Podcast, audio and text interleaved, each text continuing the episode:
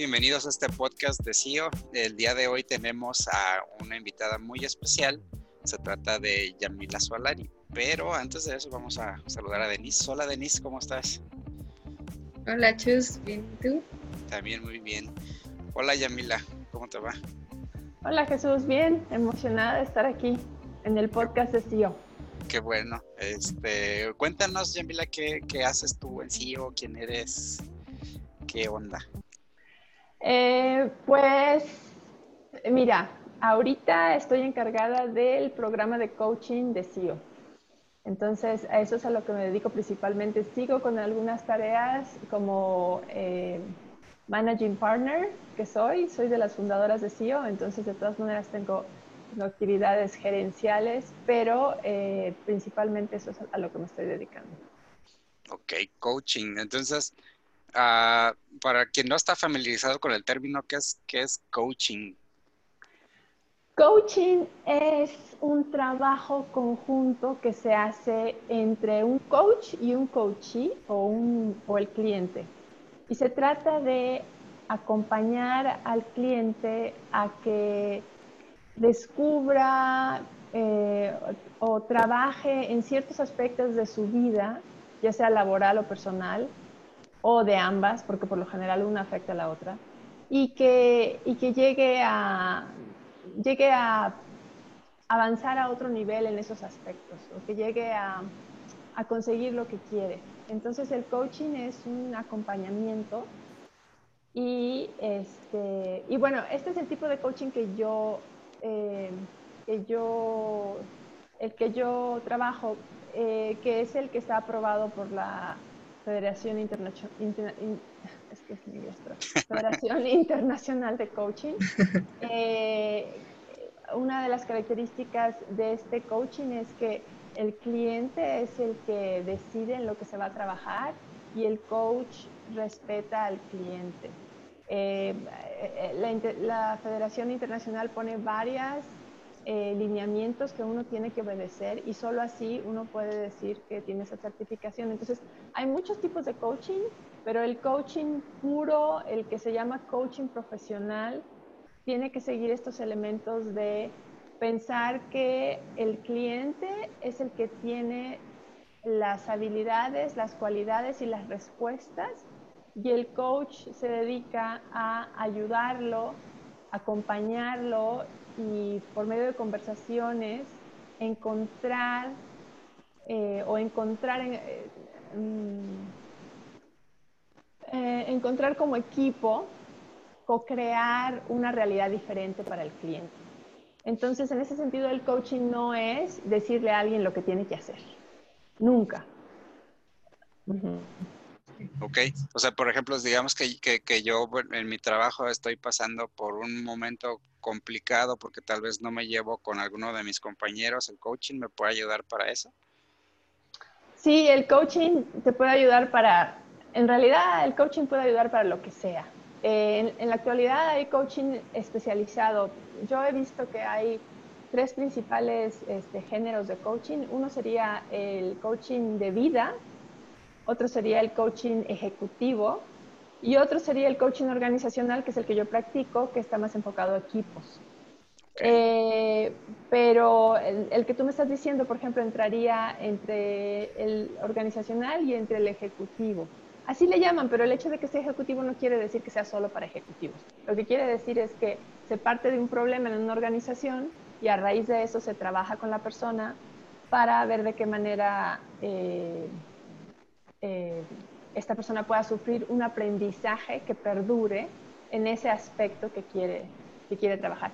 Sin embargo, déjame decirte que esta separación no, realmente no es muy ah, clara porque lo que pasa es que cuando trabajas con alguien, aunque sea la parte solo profesional, siempre involucras a la totalidad de la persona.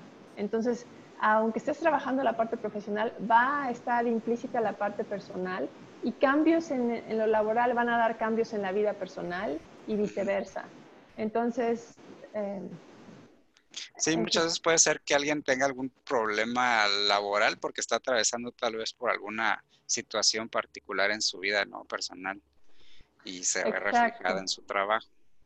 Exacto. O muchas veces puede ser que a la, a la, hora de la persona trabajar en un área laboral y al, al tratar de uh, librarse de obstáculos se da cuenta que tiene que cambiar su vida personal, organizarla de otra manera para poder lograr eso que quería lograr en el aspecto laboral.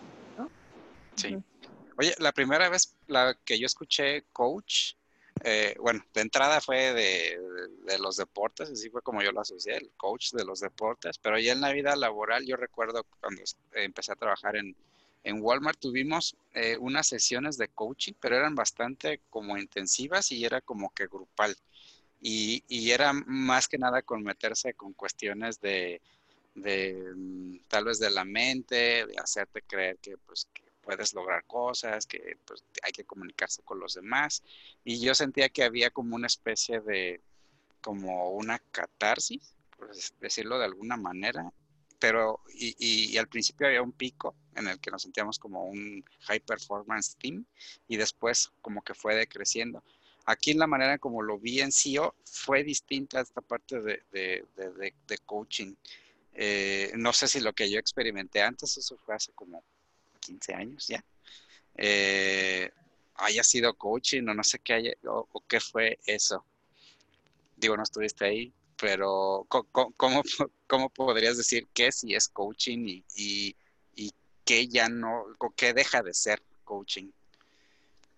Pues eh, para que sea coaching tiene que estar, eh, tiene que basarse en las necesidades expresadas del cliente, ¿no? Entonces el cliente expresa y dice, esto es en lo que yo quiero trabajar. Y el coach tiene que respetar eso. A, ver, se vale explorar más siempre con el permiso del cliente, eh, pero no debe haber una agenda del coach. O sea, si el coach tiene una agenda de, ah, es que esta persona lo que le falta es ta, ta, ta, ta, ta, y yo voy a hacer ta, ta, ta, ta, ta para que lo consiga, eso ya es otra cosa. Eso suena más como que es un, una relación de mentoría. En una relación de mentoría se reconoce que el mentor ya vivió algo, lo sabe perfectamente y por lo tanto tú te acercas a él porque quieres conseguir eso que él ya vivió y ya sabe. Entonces hay una apertura mucho más grande del coaching de decir, dime qué hacer y yo lo voy a hacer, porque yo quiero llegar donde tú estás. El proceso de coaching es más abierto porque se respeta eh, la capacidad del coachee para tener un aprendizaje profundo si es que se hace um, escuchando profundamente lo que el coachee quiere y, cómo, y la perspectiva del coachee. Y entonces cuando, cuando escuchas más profundamente lo que vas a ver es eh, quizás ayudar al coachee a ver otras perspectivas o aprenderlo de una manera que quizás no se le ocurría, pero no necesariamente es la manera en la que el coach cree que es lo bueno o sea, como, como en el caso de un mentor.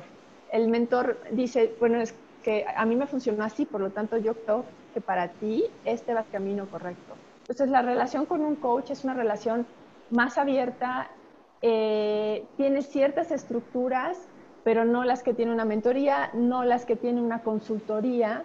En una consultoría yo soy la experta y yo te digo, porque yo ya estudié del asunto, yo te digo cuál es la solución y tú nada más tienes que, que implementarla, ¿cierto? Sí. Eh, entonces, digo, no, no, sé qué hayas vivido porque la, la, otra cosa, digo, hay una, hay una rama del coaching que se le llama coaching transformacional, que he oído que gente se, se expresa de esto de una manera como si tuviera algo un poco más esotérico, una, más como de energías, más como inspiracional pues no tanto llegando ahí, pero sí fue algo así más enfocado como algo de motivación. Ajá. Algo así. Y sí. tuvimos una sesión así bastante rara, como que nos hicieron una, como una regresión ahí en la que muchos quedaron llorando y todo eso. no sí, sé. entonces, digo, no, yo, yo la verdad no sé y no estoy familiarizada cómo se hagan esas intervenciones. Lo mío, eh, bueno, lo que yo practico es eh, es algo...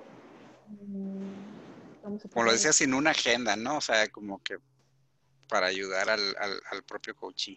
Sí, entonces, por ejemplo, en lo que hacemos sencillo con los equipos, eh, porque, bueno, a la hora de, de, tener un coaching personal, eh, hay una agenda de una persona, eh, la persona dice, bueno, esto es lo que yo quiero, y ahí se empieza a explorar muchas cosas. Al final puede ser que lo que la persona quería no era necesariamente lo que ella decía, sino era otra cosa, pero todo este descubrimiento se basa en el trabajo conjunto. Entonces, ¿cómo haces cuando es un equipo?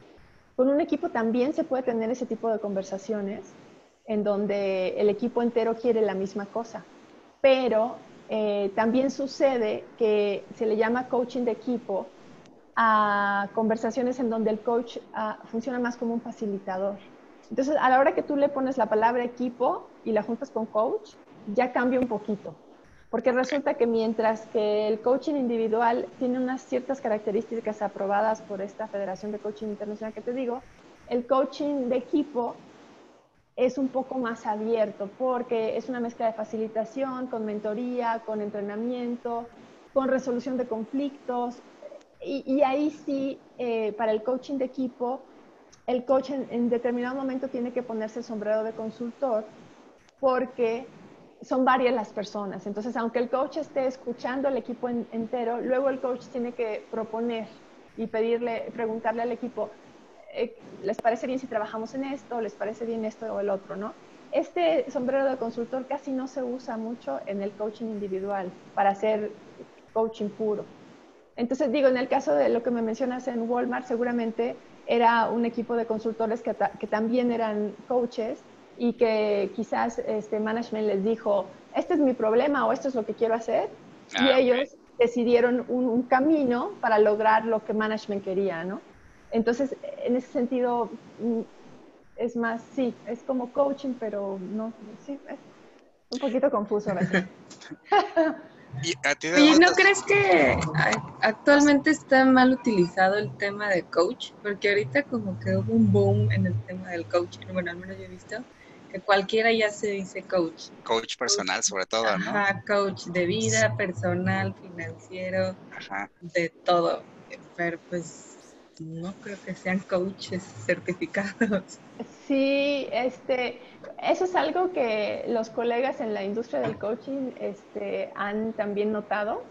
Y la razón para la que existe estas asociaciones como la ICF, la International Coach Federation, es justamente para encargarse que la persona, número uno, que te llamas coach cuando tienes ciertas horas de práctica y, eh, y sigues estos lineamientos, estos, esta criteria, parte de este criterio es un criterio ético, entonces, mientras sigas todo esto, ellos te dan tu certificación que dura solo un año y al año tienes que comprobar que seguiste teniendo las horas de práctica y que aparte tuviste horas de educación. Entonces, es una manera de controlar la calidad.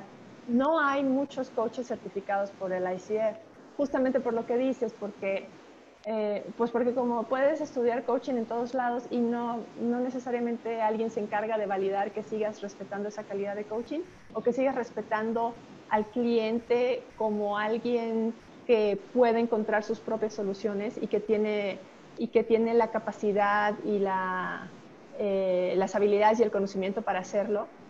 Entonces, eh, es, difícil certificar a todo el mundo. En México no hay tantos coaches certificados por la ICF, sin embargo sí hay muchos coaches que trabajas, como, como dices. Entonces sí, sí lo veo como que un poquito problemático porque cuando cuando alguien te dice, es que yo soy coach de negocios, creo que lo que se refieren es que son como consultores de negocios, que te pueden decir, yo te voy a ayudar a hacer esto y el otro. Eh, pero eso va más en la consultoría, ¿no? O, sea, que usan mal el término, o sea, usan... mal utilizado. Sí, entonces, este, digo, yo he aprendido que cuando alguien dice coach, más bien yo lo que hago es preguntar, ¿a qué te refieres? O sea, ¿cómo trabajas, no? ¿A, qué te refieres con eso de que eres coach? Y entonces ya, bueno, ya te das cuenta si más bien es un consultor, es un mentor o, realmente es un coach, que, es así como se acerca a, la problemática, ¿no? Hay otra cosa que es muy importante. Eh, el coaching de vida podría parecerse un poco a la terapia, a la terapia psicológica, porque quizás buscas los mismos objetivos, ¿no? Como mejorar la calidad de vida en, en aspectos como relación de pareja, este, no sé, trabajo, varios aspectos de la vida. La gran diferencia ahí es que el coach, número uno, no está capacitado para hacer terapia psicológica, o sea, no tiene las horas de entrenamiento y tampoco tiene el conocimiento básico. Pero la, diferencia más grande es que el terapeuta, por lo general, usa mucho el pasado y sobre todo cuando hay mucho dolor, usa el pasado para entender mucho el presente. Y muchos terapeutas a veces se olvidan un poco de usar el, el, presente para construir el futuro. Entonces, el coach, si es que toca el pasado, lo hace muy ligeramente, o sea, muy ligeramente y solamente para entender ciertas cosas como creencias o suposiciones que están afectando tu presente, pero de ahí siempre está mirando el futuro y de ahí siempre está construyendo acciones hacia el futuro, ¿no? Y de hecho un coach está capacitado para decir, este, esta cosa que me traes, eh, veo que lleva mucho dolor, veo que se mueven muchas cosas en tu pasado y preferiría que te valorara un terapeuta. Porque el coach no está capacitado para dar una, uh, un diagnóstico, ¿no? O tratar una patología. Sin embargo, tenemos la obligación ética de referir a alguien que lo necesite. Sí, hasta ese punto llega el trabajo de un coach. O sea, ya lo canalizas y ya. Exacto. Entonces, proceso. En ese sentido, el coach tiene que saber cosas mínimas de psicología y de psiquiatría, ¿no? O sea, como para decir, a ver, aquí no me voy a meter porque esto es eh, peligroso y puedo dejar a la persona desbalanceada. Hay procesos de coaching que son súper profundos. En la cuestión del coaching de vida hay cosas muy, muy profundas, pero siempre se toman las precauciones de eh, esto, de, no entrar en situaciones que puedas poner en riesgo a la persona o desequilibrarla. Entonces sí tienes que tener ese conocimiento mínimo. Oye, ¿cualquiera puede ser coach o tienes que tener, así como ahorita dices, conocimientos de psicología, psiquiatría o nada más como la intención de querer ser? Como el perfil, ¿no? Sí, no, en la actualidad lo padre es que hay certificaciones eh, muy profesionales para ser coach y cualquiera puede ser coach. O sea, cualquiera puede, cualquiera puede saber cómo ayudar a alguien a través de una conversación, a través de diseño de, de actividades, acciones, concretar acciones para que esa persona vaya avanzando y transformándose. Eh, y eso es muy bueno porque como no, no, tienes que tener ninguna profesión en específico, esto es lo que ha hecho que el, coach, el coaching se use en las empresas para ayudar a, a, desarrollar a la gente personalmente y profesionalmente de una manera más poderosa, porque está accesible a mucha gente. Lo cierto también es que los, los coaches más reconocidos probablemente no estudiaron psicología, probablemente no estudiaron otras cosas, pero sí son muy autodidactas y sí tienen conocimientos de muchas cosas. Entonces, la certificación en sí no debe de durar más de un año, pero sí hay mucho que aprender.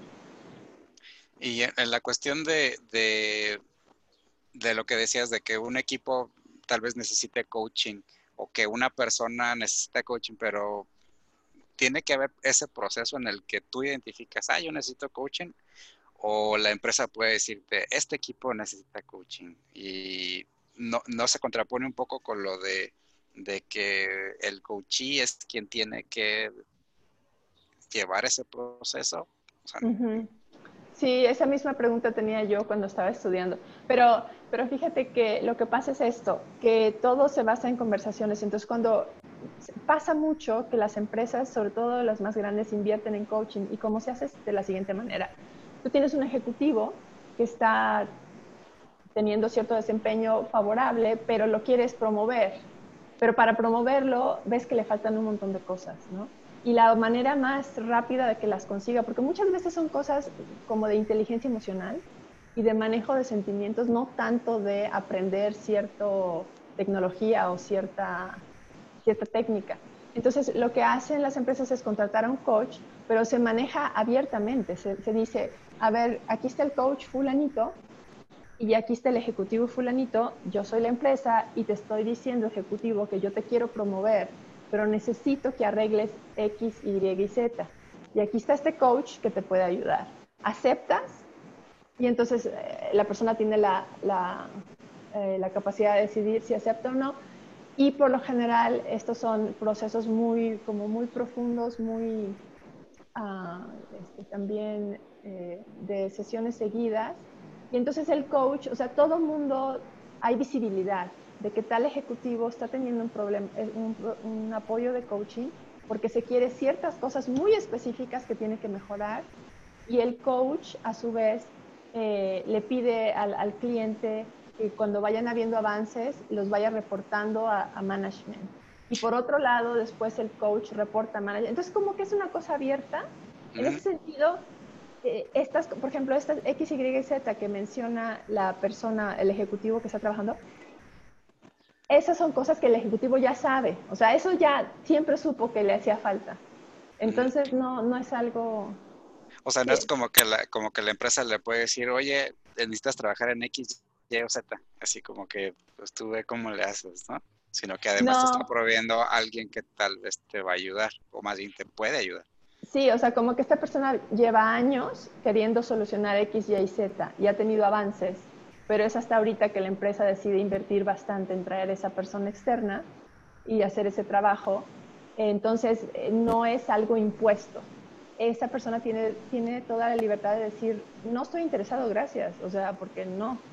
Pero, o decir, sí, sí quiero porque quiero ese puesto. Entonces, sí hay, o sea, siempre hay la libertad. O sea, no se, no, el coaching obligado no funciona, jamás va a funcionar. creo que nada, ¿no? Nada en lo que te obligan va a funcionar. Oye, ¿qué tan largo pueden ser las sesiones de coach? Este, por lo general son de una hora, pero sé de, sé de ciertos métodos eh, que son como muy, muy profundos que tienen que ser como de dos horas, pero son porque son ciertos métodos específicos en donde en donde se tocan ciertas cosas que no se pueden dejar en el aire y no sirve mucho tener una conversación tan, tan corta. Pero por lo general es una hora, una hora y media. Regularmente, ¿qué, para quien nunca ha escuchado de coaching, qué ven en esas sesiones? O sea, ¿hay algunas etapas que ocurren en esa sesión? Sí, este, eh, dependiendo, digo, hay muchos métodos, pero creo que eh, todo, las partes elementales de cualquier método es, primero, una, eh, un entendimiento de lo que se va a hacer, ¿no? que se le llama el contrato. Entonces hay un entendimiento de yo soy coach, esto hago, tú qué quieres, ok. Entonces, ¿en qué vamos a trabajar? Entonces, después del entendimiento de lo que se va a trabajar y a qué se quiere llegar, hay una exploración hay una exploración de, todo lo que ha pasado hasta que esa persona está ahí presente, o sea, todas las cosas que quizás ya haya explorado antes. Eh, parte de esa exploración muy importante es eh, darse cuenta de las ah, suposiciones o creencias que están limitando a esa persona. Y para esto hay muchas técnicas. Pero después de que se ve todo esto, eh, se ven también empieza la parte como creativa, en donde el, el coach y el cliente co-crean una nueva realidad, ¿no? Entonces es como ver, ok, ¿para dónde te quieres dirigir? Y finalmente escoger algo de lo que, de lo que el cliente quiere, porque en cada sesión tiene que haber un pequeño avance. Entonces, todas las sesiones tienen esto que te digo y ya las sesiones a largo plazo tienen lo mismo, pero en una burbuja más grande. Entonces, al final de la sesión, lo que se trata es de que ese aprendizaje, esa exploración, que muchas veces a la persona no se le había ocurrido, sino que se debe a las preguntas del coach, se concretizan en una acción. Y eso es súper importante, o sea, es como uno de los fundamentos del coaching. Tiene que haber una acción en la que se concrete, ya sea una práctica, una tarea, algo. ¿Por qué? Porque eso es la acción. La acción es la que te va a mm, hacer sentir a ti como cliente en que hay un pequeño avance y una pequeña transformación. Y a la hora de realizar la acción, vas a estar aprendiendo más cosas de ti mismo y va a ser una retroalimentación positiva. De manera que la próxima vez que veas el coach, vas a sentirte un poquito más allá y vas a poder explorar cosas más profundamente. Ese es más o menos el, el, sistema. Y, supongamos que llevas unas sesiones de coaching con alguien, ya sea como coach o como coachee. ¿Hasta cuándo necesitas el coach? ¿Ya que alcanzaste ese objetivo X, Y o Z? ¿O llega un punto donde dices, ya hasta aquí, este, arréglatelas tú solo, o, cómo se hace. Sé que hay varias maneras, pero lo que más se recomienda es eh, que haya un número de sesiones finito. ¿Por qué? Porque como les decía, una de las bases del coaching es que tú y todos nosotros tenemos todo lo necesario para eh, solucionar lo que queremos y crecer y transformarnos. Entonces, partiendo de esa base, cuando uno tiene este contrato, este entendimiento, se dice, ¿qué te parece si trabajamos o yo trabajo así en seis sesiones o en ocho o en diez? Eh, ¿Por qué? Porque entonces el coach, cada sesión que ve al coachee tiene bien presente qué número de sesiones y para cada número de sesión hay ciertas cosas que se tienen que ir alcanzando para que entonces a la, a la sesión 6, si es la última, haya un cierre. Y en ese cierre haya como una especie de eh, resumen de todo lo conseguido. y no solo eso, en el cierre o antes del cierre tiene que haber un diseño de un sistema para que ese aprendizaje sea permanente. Y este diseño lo hace el coachee, no, no el coach. Quizás el coach ayude. Entonces el mismo eh, cliente está diseñando de qué manera ya no va a necesitar al coach, porque es la sesión 6, y de qué manera él solito va a seguir trabajando en eso. Entonces digo, eh, el hecho de no depender del coach está implícito en la definición de coach. En este tipo de coaching profesional. Y bueno, ¿a, ti de, dónde te surge la, curiosidad de, entrar al tema de coaching o por qué te metiste a estos temas? Yo, este, siempre, siempre me ha desde que era chiquita tenía libros de autoayuda y, siempre me ha apasionado este, la capacidad del ser humano para transformarse. Ah, he tenido varios procesos terapéuticos y otros tantos de coaching. Entonces, eh, después de, de uno de estos procesos me inspiré mucho porque como que encontré la fórmula, ¿no? yo no había leído de esto, entonces no sabía cuál era la fórmula. Yo, y lo viví en mí misma, la fórmula que permite que tengas un cambio y lo mantengas y que te sientas, sientas una transformación, que está muy relacionada al actuar, no solamente quedarse en procesos terapéuticos que son de puro entender, entender, entender y no hay acción entonces, esto, eh, como me gustó tanto, eh, me puse a leer viendo de qué manera se podía aplicar esto a las organizaciones. ¿Por qué? Porque en las organizaciones sucede muchísimo crecimiento humano, ¿no? Tanto profesional como personal. Y me encontré con que, bueno, obviamente ya hay estos programas y fue, uno, fue el que estudié yo, que es de coaching organizacional. Eh, y bueno, mi intención era aplicarla a o a la empresa. Ok. Ok, ok. ¿Y uh, cuáles tú crees que son factores importantes para que el coaching se aplique adecuadamente? O sea, ¿qué, qué determina que un coaching sea exitoso? Uh, yo creo que dos cosas. Uno, la voluntad eh, y la toma de responsabilidad de la persona que quiere trabajar. ¿No? O sea, que esté, que esté convencido que quiere hacer un trabajo. Por lo general, un trabajo ah, de transformación requiere esfuerzo y horas, ya sea de reflexiones, ya sea de práctica, de lo que, eh, justamente en lo que quieres, pero requiere de bastante compromiso. Y por otro lado, este, sí creo que, que requiere de un coach ah, con la práctica, creatividad, y ética para acompañar al, cliente de manera que sea provechoso, ¿no? De manera que sea provechoso y que se consiga, que se consiga esta transformación de la persona sin ningún tipo de interés o sin ningún tipo de influencia no necesaria que pueda meter el coach, sino que sea puramente la persona este, lo mejor para la persona. Sin ninguna agenda por detrás, ¿no? Y de que vayan dictándole que...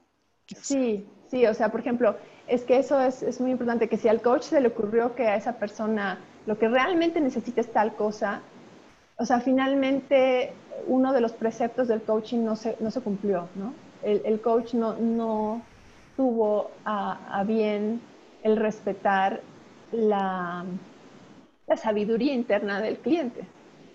Oye, y es muy difícil separar eso, o sea, justo lo que acabas de decir, cuando ya el cliente te está diciendo, no, pues que esto y tú ya tienes así como la respuesta, y pero el abstenerte de decírsela es como, ay, no, qué tan fácil o difícil ha sido. Es lo más difícil cuando uno apenas va empezando. O sea, cuando uno apenas empieza a practicar, eso es lo más difícil, porque es así como que, ah, y si no voy a decir la solución, entonces, ¿qué voy a decir? O sea, ¿no? Es así como que, pues, ¿cómo? Y lo otro más difícil es, en vez de estar escuchando, que uno se la pasa pensando en qué voy a decir después o qué voy a preguntar después. Entonces ahí sí, sí es difícil y, y la cosa es eso, ¿no? De, de realmente creértela que esa persona tiene las habilidades tú como coach, o, mejor dicho, las habilidades, las respuestas, los conocimientos, los conocimientos más íntimos. Quizás no tenga ciertas técnicas que, el coach a veces puede enseñar, pero sí tiene el conocimiento íntimo porque se trata de esa persona, no del coach, ¿cierto? Entonces, como que siempre estarse acordando de eso, de que esto no es cosa de uno o si uno dijo la pregunta correcta, esto es cosa de de qué manera la conversación se enfoca en el cliente su esencia y su transformación. Entonces digo, hay varias maneras en las que el coach puede en una conversación estar checando eso. ¿Qué tanto se trata de mí? Mal, tachecito, a ver, espérame, esto se trata del otro, esto se trata de cómo lo estoy empoderando, eso, entonces ese tipo de cosas. O sea, un coach no se puede poner a de, ay, a mí me pasó eso también y como lo resolucioné fue que hice esto y aquello. O sea, eso no haría un coach. Eso no haría un coach que respeta los lineamientos de la ICF, no, nunca. Y de hecho, en las demostraciones de coaching más poderosas que tú ves, un coach nunca hace eso. Nunca, nunca, nunca. nunca. digamos que... Sí. No, no, o sea, lo que iba a decir es que muchas veces en el, en el ambiente organizacional, cuando un coach trabaja con alguien muy junior que requiere muchas habilidades que todavía no tiene, pero estoy hablando de habilidades profesionales. Entonces lo que pasa es que el coach se pone el sombrero de mentor muchas veces en la conversación, pero lo hace diciéndole, vamos a hacer una pausa porque te quiero enseñar esto, ¿cierto? Entonces el coach enseña cierta herramienta y luego vuelve a cerrar el paréntesis y vuelve a escuchar al cliente como tal. ¿no? Quizás el cliente pueda aplicar esa herramienta o no, pero tiene que haber como esa delimitación de, a ver, vamos a hacer una pausa y ahorita yo soy un poquito tu maestro y luego volvemos a nuestra conversación de coaching. Eso es lo que quería decir. Y tú que ya has estado de los dos lados, has sido coach y has estado también como cliente de un coach. ¿Cuál crees que la que has encontrado más satisfacción tú en particular? Ah, no, definitivamente cuando, o sea, el trabajo de coach bien hecho es el que te permite ver cómo alguien se va transformando, o sea, pequeños cambios, y esos cambios los, ves y te los platican cada semana o cada vez que se ven. Esa transformación es muy satisfactoria, eh, muy, uh, sí, es, es, rewarding, se me viene. Este, reconfortante. sí, reconfortante. Es, es, es, la mejor paga porque, porque, bueno, finalmente es el trabajo del coachee, pero tú lo acompañaste, se le llama que es una co-creación. Eso es muy satisfactorio. Ahora, cuando yo he estado de coachee, es muy bueno, pero es mucho trabajo, ¿no? O sea, si de lo quieres tomar en serio, es mucho trabajo, así que tú digas, ay, este, qué padre sentí, sí, después de que hiciste todo el trabajo. Sí. no sé, quizás me gusta más cuando me, gusta esta parte, pero me, es más satisfactorio ver los cambios en otra persona. De ahorita que lo mencionas, bueno, recordé así de inmediato cuando era profesor y, o cuando estuve un tiempo de profesor y era un punto en el que lograba que alguien comprendiera algo, o sea, como que yo notaba en sus ojos que había adquirido un nuevo conocimiento y lo habían adquirido por ellos y era así como que, wow, eso está bien padre, ¿no? como, ahorita relacionando estos dos temas, creo que en la, educación siempre se ve a los profesores como una especie de mentor o como que alguien que se sabe todo, ¿no? Y la otra persona está ahí nada más para en estado de, sí, échenme el conocimiento. Receptor. Sí, receptor. Eh, ¿Ves alguna manera en la que la educación podría beneficiarse del coach? ¿O ya se hace? Ah, sí, de hecho eso es algo que se hace mucho, eh, depende, pero ah, yo estudié el certificado en Canadá Y eh, por lo menos esa parte de Canadá, que es British Columbia, tiene muy metido en su sistema educativo el coaching. De manera que, pero lo he visto aparte en otras, en otras lecturas, que a los maestros se les enseña de qué manera fungir más como coach que como alguien que provee de información, ¿no? Entonces, se les enseña a los maestros a hacer preguntas poderosas para que los alumnos reflexionen. Entonces, en, ciertas cosas sí, los maestros tienen que explicar, pero muchas otras son con preguntas, con preguntas que, traigan a la reflexión para que suceda lo que acabas de decir, que se les prende el poquito y ¡ah! ellos solitos llegaron a la respuesta. Tanto en la enseñanza como en la mentoría, el coaching ha aportado mucho, ha aportado mucho en esto, en este entender que para que suceda un aprendizaje profundo se requiere no solo la reflexión que está dada por la persona que está aprendiendo, sino también la acción por esa misma persona y no necesariamente impuesta. Entonces, el coaching ha afectado favorablemente la mentoría y la enseñanza. Eh, Australia es otro país que tiene muy metido el coaching en su, en su sistema educativo. educativo. Ahorita mencionaste preguntas poderosas. ¿Qué, ¿Qué, es una pregunta poderosa? Ah, una pregunta poderosa es aquella que es abierta, no te dirige a una respuesta en específico y te hace reflexionar y te hace descubrir algo nuevo. No es una pregunta de, que te van a responder con sí o no. No, nada de sí o no. Y por lo general se, se, se aconseja que sea con la palabra cómo, con la palabra qué. Las que llevan la palabra qué son las más poderosas porque para que sea una buena pregunta y que te den mucha información, tienes que usar qué con muchos otros adjetivos al lado, ¿no? Entonces si dices, ¿qué, uh, qué tan... o ¿qué, ¿qué cosa puedes haber hecho diferente?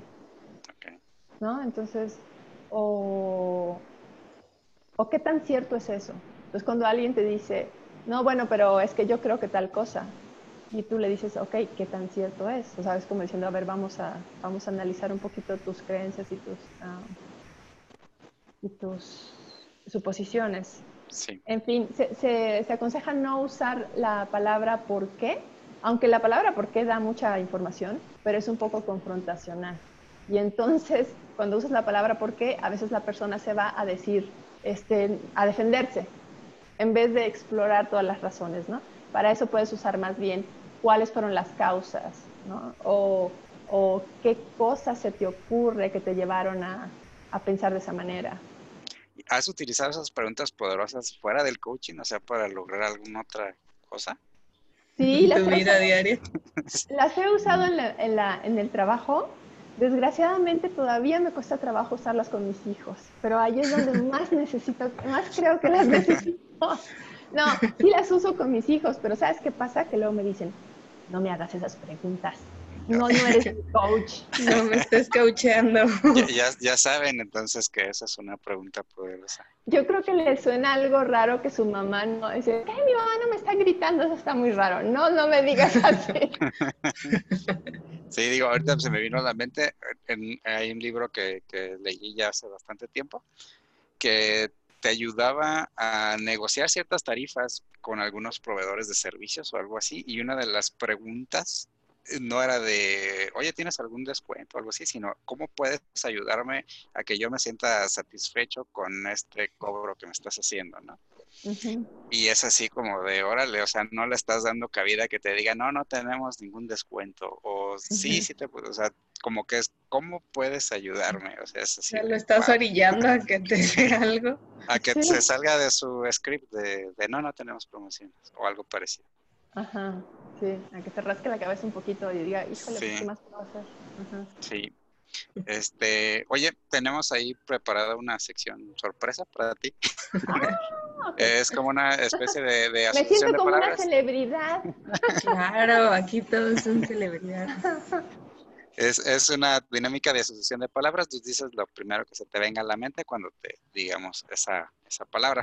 ¿Lista? ¿Sí? Lista. Ok. Coach. Eh, crecimiento. Dinero a amor. igual si quieres decir dos o tres más este ah, palabras está bien ¿eh? ah, crecimiento. Ah, empoderamiento. Autodidacta. Aprender. México. Perú. Perú. Perú. Ajá. ¿Ah, esa es la palabra Perú? Sí, Perú. Familia. Hecho, Comida. Lima. Software. CEO. Podcast. Ah, Brenner Brown. ese es mi favorito, ese podcast. Calidad. Calidad. Ah, CEO. ¿Se vale repetir? Sí. sí. Y bueno, la última palabra es CEO. Comunidad. Ok, muy bien. Muchas gracias. este, Yamila. No sé si tengas alguna otra pregunta tú, Denis, que quieras agregar. No. ¿No? Pues, pues ya con esto nos acercamos al final, Yamila. No sé si quieras darnos algún mensaje a quien nos escucha. Ah, pues yo creo que lo más bonito del coaching es que nos recuerda a todos los humanos que está en nuestras manos hacer los cambios que queremos, ya sea con un acompañamiento profesional como un coach o sin él, quizás simplemente con libros. Eh, hay gente que lee y más o menos dice, bueno, para ir cambiando voy a diseñar mis acciones y este es el progreso que voy teniendo. El chiste creo que es no olvidarse de que todos podemos transformarnos y de, y de lo satisfactorio o reconfortante que es vernos avanzando, aunque sea poquito a poco, vernos a nosotros mismos avanzando. Ok, pues muchas gracias por acompañarnos, Yamila. Gracias por todas las eh, respuestas que te hicimos. Eh, bueno, más bien las preguntas que te hicimos, que nos contestaste muy, muy bien. Las preguntas. Ah, Gracias por las respuestas que me preguntaron. Estuvo muy divertido. Sí, ya me confundí todo. Bueno, pues te agradecemos, te agradecemos por acompañarnos, Yamila. Y a quien nos escucha, pues le damos las gracias antes que nada por escucharnos. Recuerden que si les gustó, pueden compartirlo. Si no les gustó, pues también compártelo que tal que hay alguien que sí le va a gustar. Puede ser que en su empresa necesitan coaching y este, y este puede ser el factor decisivo para que comiencen a implementarlo. O tal vez tú necesitas coaching y también bueno, hace, puedes pedir algo de ayuda. Y no nos queda más que, que despedirnos y decirles adiós. Adiós. Bye. Adiós.